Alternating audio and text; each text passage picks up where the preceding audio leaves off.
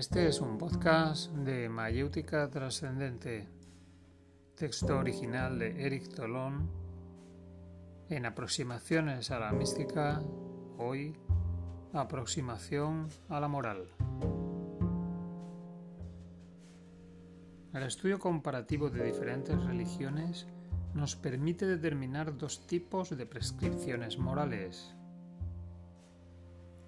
las prescripciones fundamentales y las prescripciones relativas. Las prescripciones fundamentales son aquellas que tienen un valor universal, porque aparecen dentro de diferentes religiones en todas las épocas y en todos los lugares.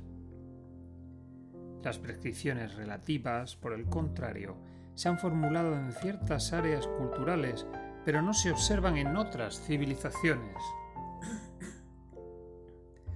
Algunos pensadores modernos y materialistas han declarado dogmáticamente que los valores morales y religiosos son el resultado de las estructuras sociales. Para apoyar su tesis, han citado como ejemplos las prescripciones relativas que, de hecho, son sólo un elemento cultural estrechamente relacionado con el contexto social. Sin embargo, su razonamiento es erróneo, ya que no han reconocido la existencia de prescripciones, de aspiraciones morales y religiosas fundamentales que se pueden observar en diferentes épocas, civilizaciones y sistemas sociales muy diferentes. Así, una vez más, en este dominio, como en muchos otros, constatamos que una media verdad abusivamente generalizada se convierte en un error sin mencionar las convergencias en el nivel místico y esotérico que pueden discernirse fácilmente entre las religiones y permanecer solo en el nivel de la ética. Diremos que si bien ciertos principios morales tienen un valor universal, hay otros que no son más que la resultante de una coyuntura histórica determinada. La reflexión nos lleva, por lo tanto, a declarar que si bien los pensadores materialistas están equivocados, ya que han generalizado una observación parcial, sin embargo, los arquetipos religiosos en los que se basan los códigos de conducta morales no deben ser aceptados sin reservas. Apegarse a la letra de un ideal es siempre traicionar el espíritu. Al apegarme a la letra de una formulación religiosa, me adhiero automáticamente a las prescripciones arcaicas que tenían sus razones de ser, pero que ahora las han perdido. Algunas mentes rebeldes, traumatizadas por una mala educación religiosa, han cuestionado los códigos de conducta religiosa, pero lo han hecho con una pasión que es consecuencia de una falta total de lucidez. Para resumir las cosas de manera elíptica, diremos que su desafío era sólo para justificar la licencia desenfrenada de todos los instintos. Así, en múltiples áreas, sexuales y otras, ha surgido un falso concepto de liberación. Estar totalmente dominado por los instintos e impulsos más groseros ha sido concebido como una liberación.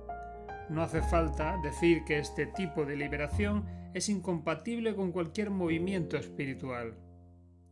La espiritualidad nos propone avanzar hacia la superación de la humanidad y no retroceder hacia la animalidad. Subyugar lo inferior y desarrollar lo superior, este es el objetivo. Sin embargo, debemos observar que después de una degeneración fundamental, la educación religiosa, a menudo, se ha convertido en una fuente de represión en lugar de ser un factor de evolución y realización individual.